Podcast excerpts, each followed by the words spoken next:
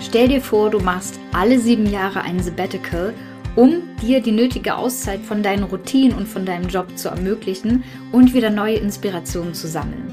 Genau dafür hat sich Stefan Sargmeister entschieden, ein österreichischer Grafikdesigner, der in New York sein Studio hat und er schließt tatsächlich alle sieben Jahre für ein ganzes Jahr sein Studio. Warum ich diese Geschichte so inspirierend finde, dass ich sie unbedingt dir hier im Podcast erzählen möchte, erfährst du in dieser Episode. Herzlich willkommen bei Ich muss mal raus, deinem Sabbatical Podcast für die achtsame Auszeit vom Job. Ich bin Bea, Host dieser Show und dein ganz persönlicher Sabbatical Sidekick. Ich zeige dir, wie du dein Sabbatical mit Hilfe von Achtsamkeit und persönlicher Weiterentwicklung zu einer wirklich bereichernden Auszeit und somit zur Time of Your Life machst. Also lass uns loslegen.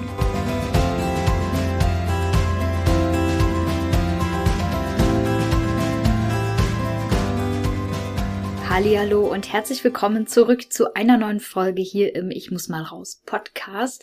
Ich freue mich, dass du wieder dabei bist, denn ich werde dir heute eine riesengroße Portion Inspiration mit auf den Weg geben und mit Sicherheit, ich bin mir wirklich sicher, deine Lust auf eine berufliche Auszeit befeuern zu können mit dieser heutigen Folge. Denn ich habe vor kurzem einen TED Talk gesehen. Sicherlich kennst du diese kleinen Vortragsrunden, äh, die auch global stattfinden, die meistens so 15, 20 Minuten dauern, wo jemand einen so einen inspirierten Input in, in Form eines kleinen Vortrags gibt.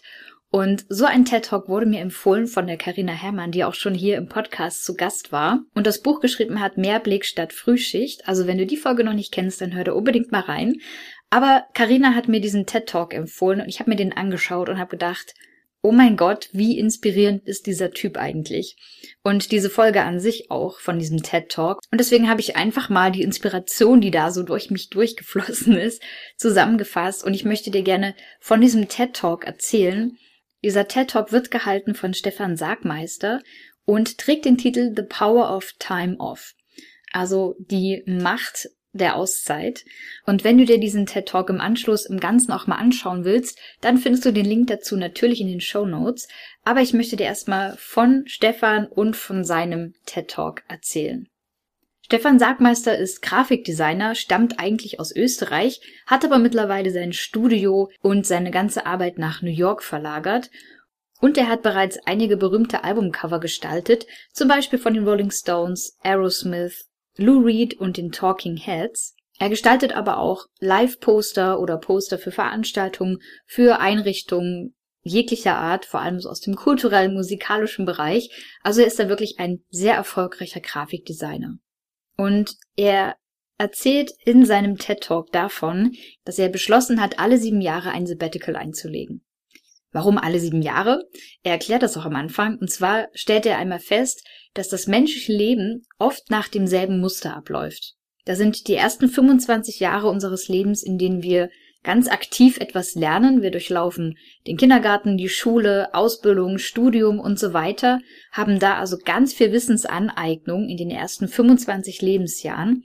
Danach arbeitet der Mensch im Durchschnitt circa 40 Jahre lang und anschließend 15 bis 20 Jahre, je nachdem, wie lang man das Glück hat zu leben, kann man sich dann im Ruhestand sozusagen ausruhen und eben auch zur Ruhe setzen. Und er hatte jetzt die Idee, warum nicht einfach fünf Jahre des Ruhestands schon nach vorne ziehen und in diese 40 Jahre Arbeitslebenszeit integrieren. Und da kommt er eben auf diese Zahl, alle sieben Jahre ein Sabbatical zu machen.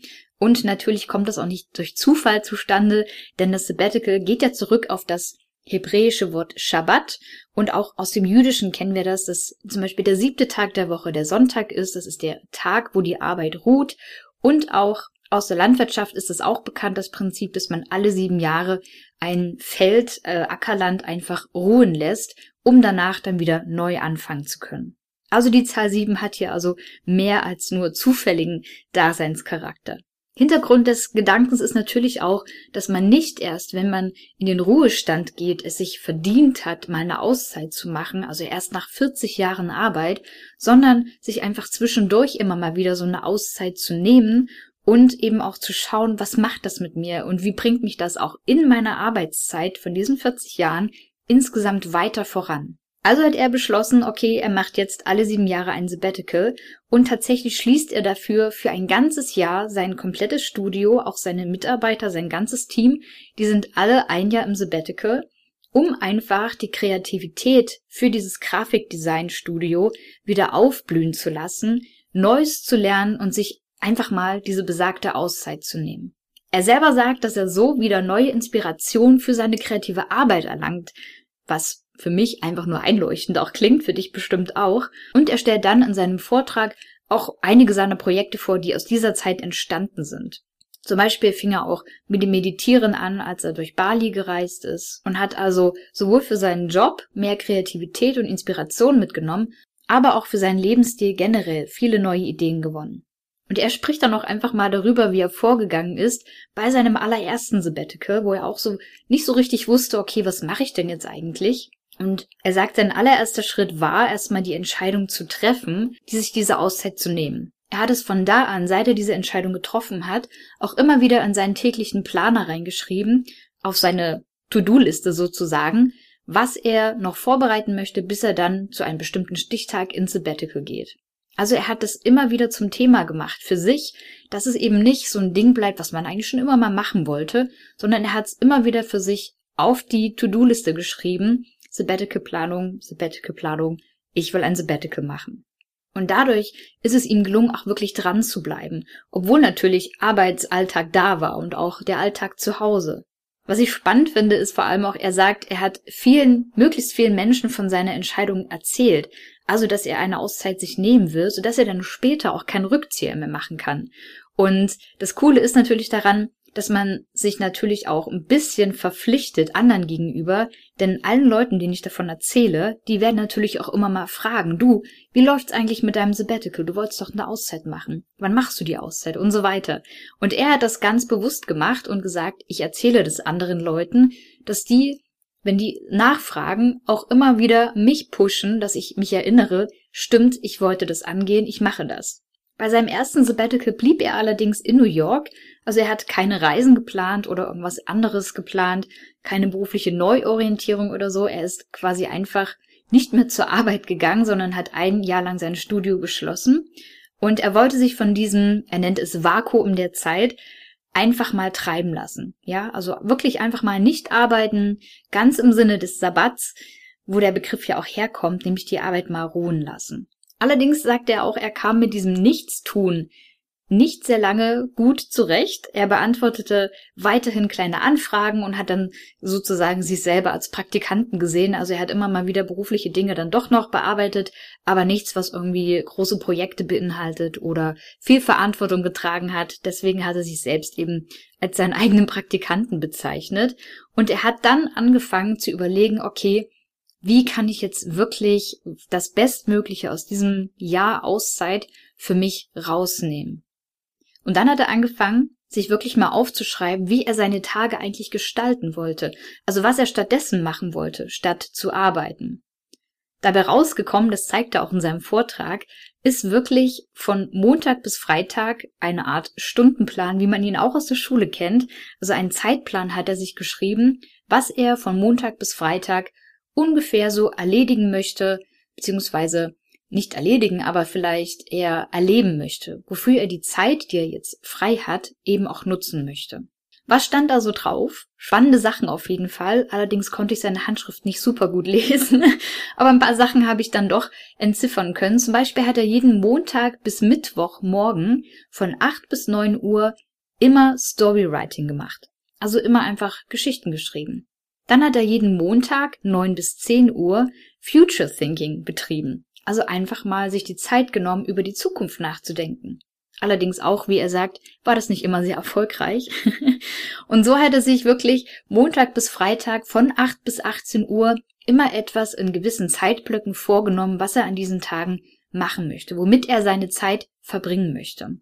Das ist natürlich schon sehr strukturiert, aber ich kann mir vorstellen, wenn der Arbeitsalltag wegfällt, der einem ja einfach fünf Tage die Woche so eine feste Struktur gibt, dass man dann wirklich, wenn man zu Hause ist und diese Struktur wegbricht, so ein bisschen ins Schlingern gerät und nach irgendeiner Möglichkeit sucht, sich so eine Struktur wieder aufzubauen. Und deswegen finde ich seinen, seinen Stundenplan, den er für sich selbst entworfen hat, total cool. Und tatsächlich habe ich mir auch mal so für mich überlegt, okay, was will ich denn eigentlich mal machen, wenn ich die Zeit dafür habe? Nicht welche Dinge will ich erledigen, sondern was will ich wirklich machen mit meiner Zeit? Und wenn ich dann eben zwei Stunden zum Beispiel jeden Tag hinschreibe, dass ich einfach nur lesen möchte. Wann hat man sich denn zuletzt mal richtig bewusst Zeit genommen für nur eine Sache? Ich, mir geht's ganz oft so, wenn ich lese, dann, dann kommt mir irgendeine Idee und dann stehe ich auf, leg das Buch doch nochmal zur Seite und mache irgendwas anderes. Oder wenn man mal einen Film guckt. Bitte, sagt mir bitte, dass es dir auch so geht. Wie oft hat man dann, obwohl man den Film eigentlich gut findet, auf einmal das Smartphone in der Hand und ist abgelenkt und macht dann doch nicht nur eine Sache, auf die man sich fokussiert, sondern man macht wieder zwei Dinge mindestens gleichzeitig, wenn man nicht sogar noch nebenher mit jemandem spricht und dann am Ende irgendeine spannende Stelle überhaupt nicht mitbekommen hat. Oder irgendeine Frage, die einem gestellt wurde, überhaupt nicht mitbekommen hat, weil man eigentlich mit seinem Fokus überall ist, nur nicht da, wo man eigentlich gerade sein will. Und deswegen finde ich das so cool, einfach mal sich einen Zeitplan zu machen, wann man sich Zeit für bestimmte Aktivitäten nimmt. Wie zum Beispiel lesen, wie schreiben, wie über die Zukunft nachdenken. Vielleicht kennst du auch dieses Gefühl, wenn man eben nicht so eine Struktur hat, dass man irgendwie ziel- und planlos seine Zeit verplempert. Also mir geht das immer so, wenn ich zum Beispiel die letzten Tage in meinem Urlaub schon wieder zu Hause bin und ich sag mal so, die typischen Sachen, die man nach dem Urlaub macht, wie Wäsche waschen, Taschen ausräumen und zu Hause irgendwie wieder ankommen, die hat man dann erledigt und dann ist man irgendwie in so einer Art, ja, wirklich Vakuum der Zeit, dass ich dann auch denke, oh, was, ja, wird jetzt auch langsam Zeit, dass die Arbeit wieder losgeht. Ich weiß ja gar nichts anzufangen mit meiner Zeit. Und er hat es wirklich gemacht und sich mal bewusst in diese Lage versetzt, okay, ich habe jetzt nichts anderes zu tun, als über die Zukunft nachzudenken. Und dadurch hat er sich eben diese gewisse Struktur im Alltag auch wieder kreiert. Das war also sein erstes Sabbatical-Experiment sozusagen, seine erste Auszeit von einem Jahr. Und er fasst dann auch nochmal zusammen, was ihm diese Freizeit und die Struktur, die er sich dann damit aufgebaut hat, rückblickend überhaupt gebracht hat. Und er sagt unter anderem, er hat überhaupt mal wieder richtig Lust auf seinen Job bekommen, auf das Designen, und es wurde ein Stück weit auch wieder viel mehr zu seiner Berufung als nur zu einer Aufgabe, die er im Auftrag von jemand anderem erfüllt. Außerdem sagt er natürlich, das glaube ich ihm, er hatte unglaublich Spaß an seiner Auszeit, weil er natürlich mal Zeit hatte für was ganz anderes. Und noch ein super spannender Punkt, wie ich finde, der vor allem für viele Arbeitgeber eigentlich interessant sein sollte. Er sagt, diese Auszeit von einem Jahr hat sich auch langfristig extrem gut gelohnt für sein Unternehmen, für sein Grafikstudio. Durch die ganzen neuen und innovativen Ideen von ihm und auch von seinem Team, die ja auch alle in der Auszeit waren, verbesserte sich insgesamt einfach die Qualität der Arbeit, weshalb er dafür dann eben auch höhere Preise nehmen konnte. Und alles, was sein Team in den darauffolgenden Jahren nach dem ersten Sabbatical umgesetzt hat, stammt tatsächlich von grundlegenden Ideen, die er und sein Team in dieser Auszeit eben auch bekommen haben. Er stellt dann auch einige seiner Projekte vor, zum Beispiel das Logo-Design und auch ein Poster-Design für die Casa da Musica in Porto, das ist äh, ein städtisches Konzerthaus. Und er schrieb unter anderem auch das Buch Things I've Learned in My Life So Far. Das Buch kenne ich nicht, aber wenn dich das interessiert, dann schau gerne mal mit auf seiner Seite vorbei. Die verlinke ich dir auch in den Show Notes.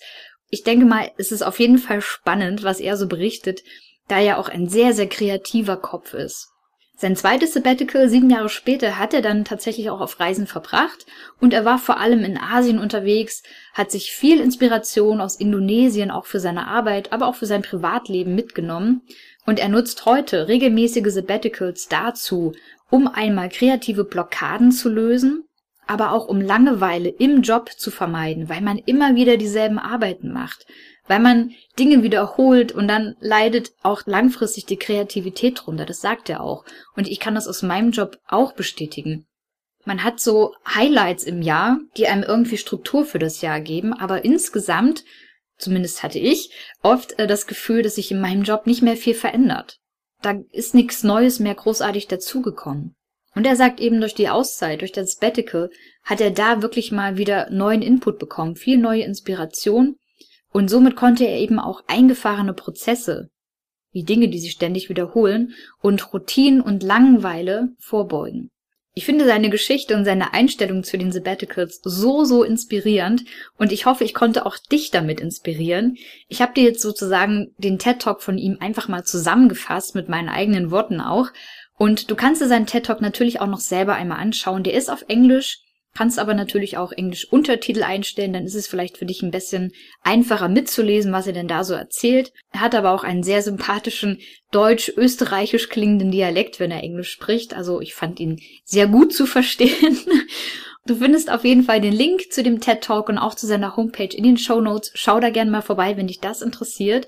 Und falls du jetzt denkst, geil, alle sieben Jahre ein Sabbatical, da würde ich sofort mitmachen, aber du selber noch ganz am Anfang deiner Sabbatical-Planung stehst, dann hör dir unbedingt diese Folge bis zum Schluss an. Da erfährst du nämlich noch etwas zu meinem kostenlosen Minikurs, für den du dich mit deiner E-Mail-Adresse einmal anmelden kannst.